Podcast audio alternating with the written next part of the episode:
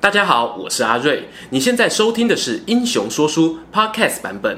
如果你想要观看有搭配图文的影片，欢迎到 YouTube 上搜寻《英雄说书》，诚挚邀请你订阅我们的频道哦。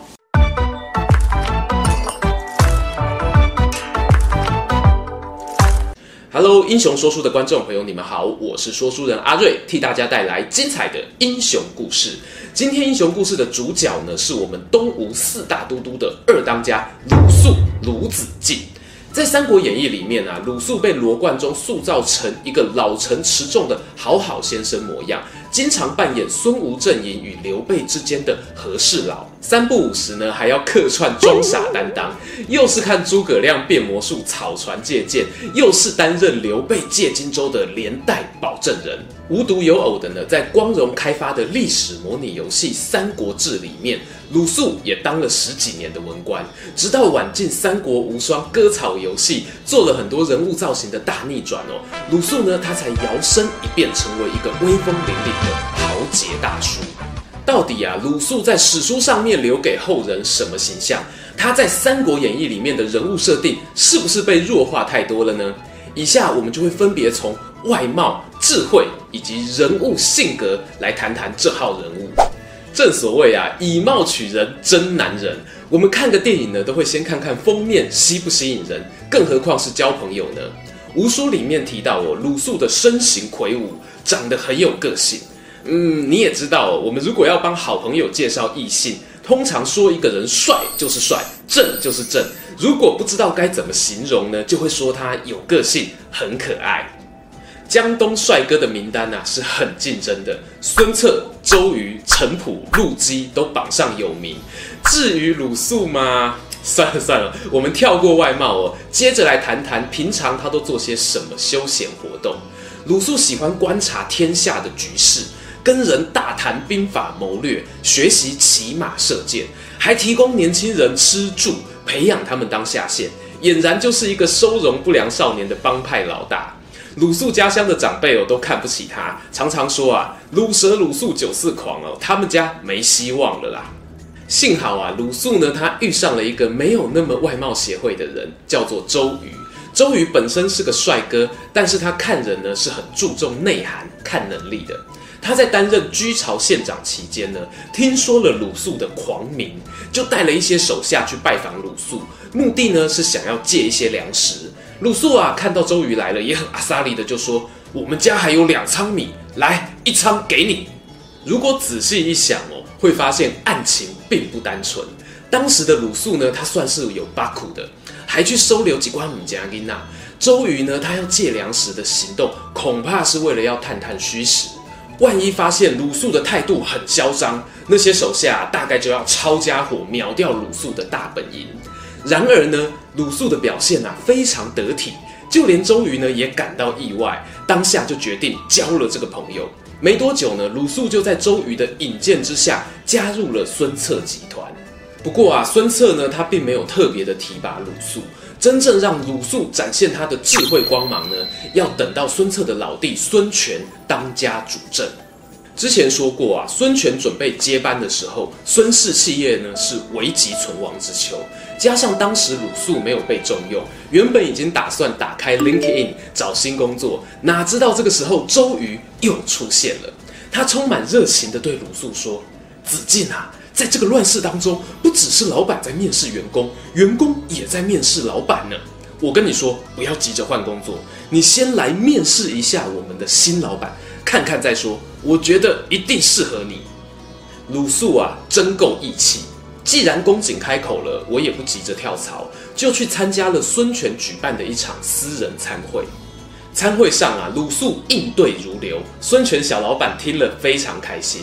吃完饭后呢，宾客一一辞别，孙权就突然开口：“子敬，你来我房间继续喝吧。”于是啊，两个外表粗犷、内心细腻的汉子就这么手牵手走进了卧房。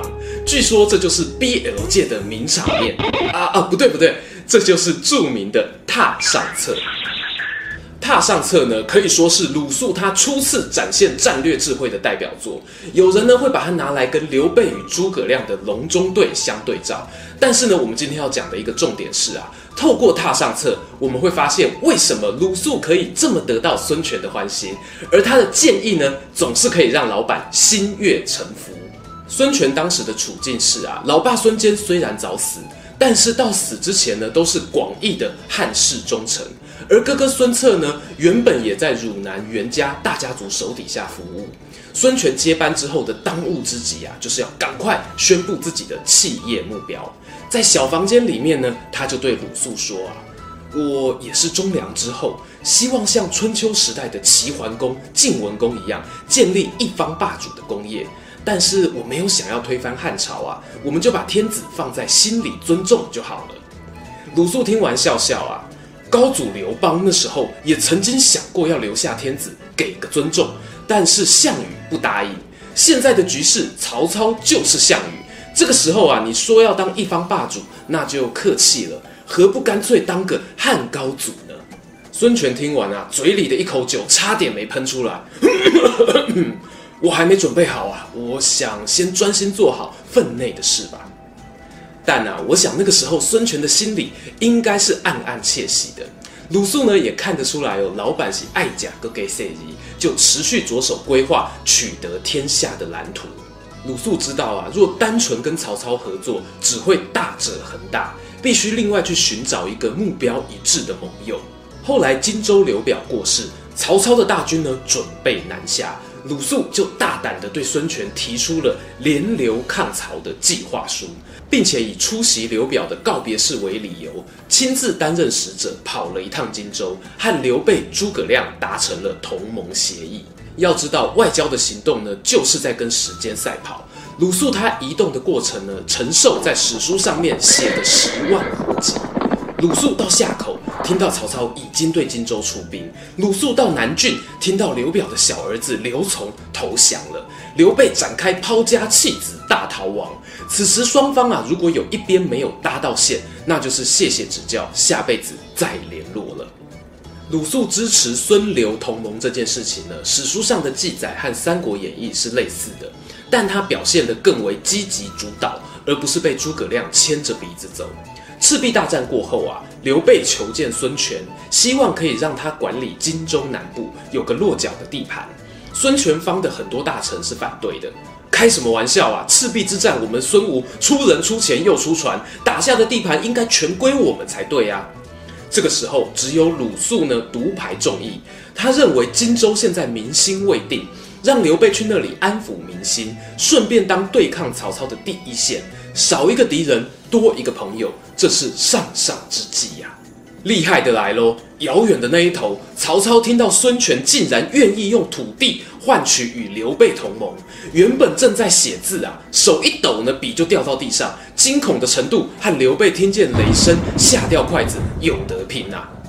认真想想啊，曹操作为一个大国的领导人，内心最深层的恐惧，不就是周边的其他小国全部团结一致，没有二心吗？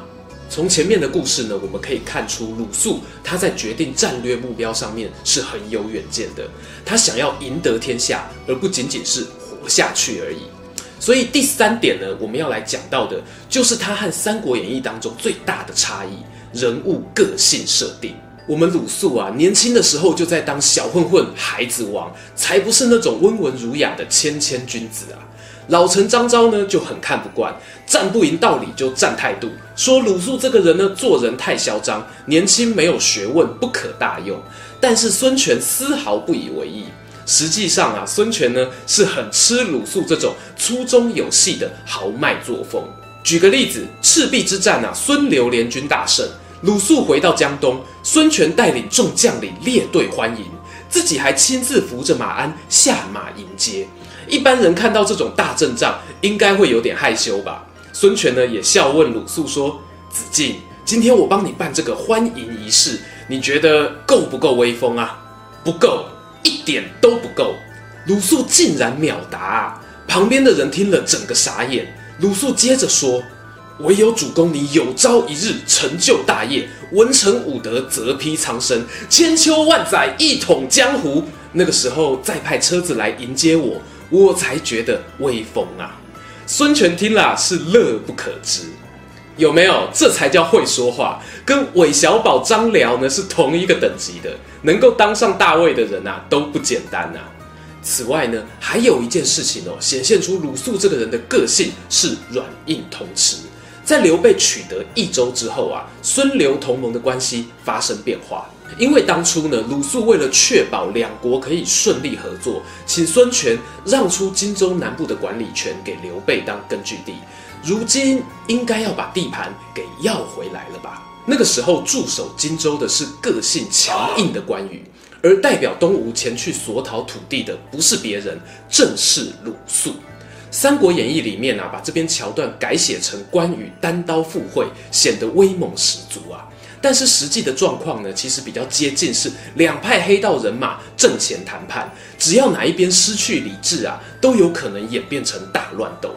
能够在谈判桌上面压住关羽的气场，鲁肃会是弱者吗？当然，这次谈判的结果呢，其实是见仁见智的。因为鲁肃最后呢，没有成功要回长沙、零陵、贵阳等三个郡，但他仍然说服刘备割让了部分土地，双方以湘水为界，暂时确保了和平。能让教父等级的黑帮老大刘备把道口的肥肉又吐一点出来，已经是及格的表现了。总结来说呢，鲁肃的智谋性格非常抢眼。并非《三国演义》里面所说的边缘人，但是认真讲一句啊，他能够担任重要的职位，和他跟老板孙权的私交有一定的关系。这一点呢，和周瑜的情况有些类似。这种受到交情深浅影响用人的哲学，也对于东吴日后的政权有不小的影响。欲知详情如何，且听下回分解。今天的故事说到这边，如果喜欢这一则影片，欢迎订阅我们频道收看最新消息。已经订过的朋友，别忘了打开小铃铛，才不会错过精彩影片哦。想看更多有趣文章，也欢迎到英雄故事粉丝团按赞加分享。这里是英雄说书，我们下次再见，拜拜。